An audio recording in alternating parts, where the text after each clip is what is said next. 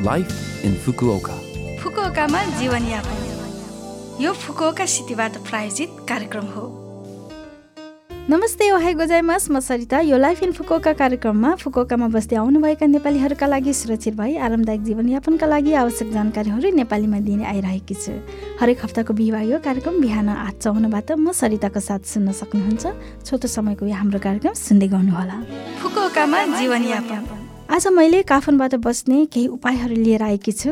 यो न्यानो हुने आउने मौसममा हुने समस्या भनेको काफुन्सियो हो। काफुन्सियो भनेको आँखा चिलाउने खोकी लाग्ने अनि नाकबाट पानी बग्नु हो। काफन एकदमै सानो र हावामा सजिलै तैरिन सक्ने पदार्थ हो। भ्याकुम क्लिनर प्रयोग गर्नाले वा कुचोले बढाल्नाले काफुन हावामा फैलिने सम्भावना बढी हुन्छ। तसर्थ घरमा गर्न सकिने उपायको रूपमा भुइँमा भएको काफुनलाई पुस्ने कपडा वा क्लिनिङ सिट प्रयोग गरेर सफा गर्नाले प्रभावकारी हुन्छ। त्यस्तै बारम्बार पुस्ने सफा गर्ने एयर प्युरिफायर जडान गर्ने आदि गर्नाले काफुन मात्र होइन अन्य मसिना धुलाहरूका लागि पनि उपयोगी हुन्छ। साथै बाहिर जाने लुगाहरूमा काफुन पनि धेरै तासिएको हुन्छ। त्यसैले घर पुग्दा धोकामै आफ्नो कोट फुकालेर त्यसमा तासिएको काफुनलाई तकतकाएर झार्नु पनि आवश्यक हुन्छ। आजलाई काफुनबाट बस्ने उपाय यति नै। फुकुओकामा जीवनयापन। आज पनि फुकुओका सहरबाट जारी केही सूचनाहरू लिएर आएकी छु र पहिलो सूचना रहेको छ बसाइ सराईको प्रक्रिया सकेसम्म चाँडो पुरा गर्नुहोस् भन्ने बारे। मार्च र अप्रिलमा बसाइसराई धेरै हुने भई वार्ड अफिसको काउन्टरमा भिड हुने समय हो। बसाइसराईको प्रक्रिया सकेसम्म चाँडो पुरा गर्न हुन अनुरोध गर्दछौँ।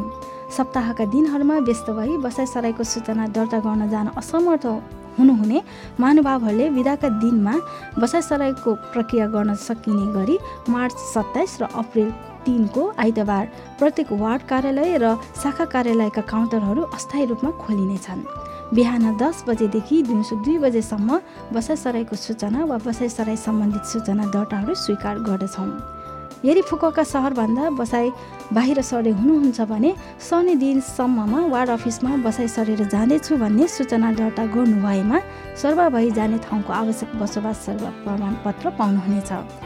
यदि फुकुका सहरभित्र बसाइ सरे हुनुहुन्छ भने बसाइ सराई सूचना दर्ता गर्न आवश्यक छैन तर नयाँ ठेगानामा बस्न थाल्नु भएको दिनदेखि चौध दिनभित्र तपाईँ सर्नु भएको वार्ड अफिसमा बसाइ सराई सूचना बुझाउनु पर्छ वार्ड अफिसमा बसाइसराईको प्रक्रियाका लागि सुविधाजनक अनलाइन सेवा पनि छ।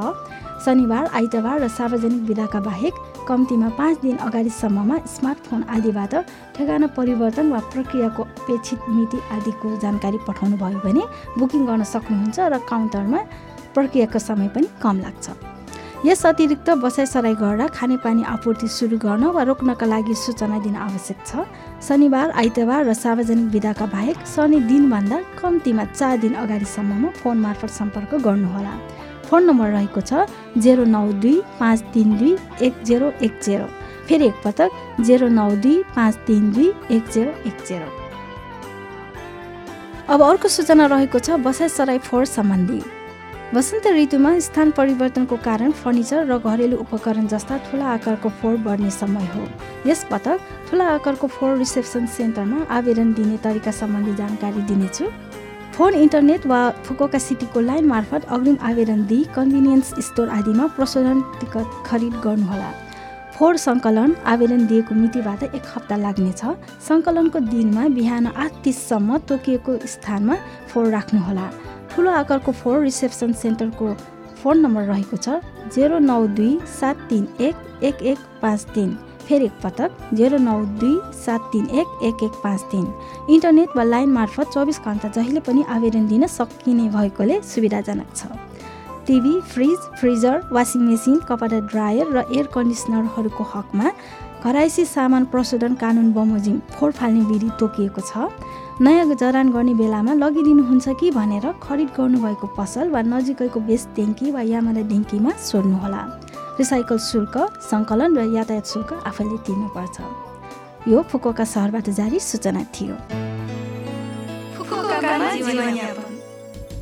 यो हप्ताको लाइफ इन फुकोका कार्यक्रम तपाईँहरूलाई कस्तो लाग्यो?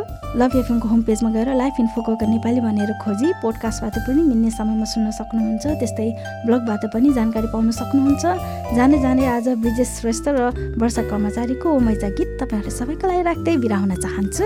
तपाईँहरूको दिन शुभ रहोस्। नमस्ते!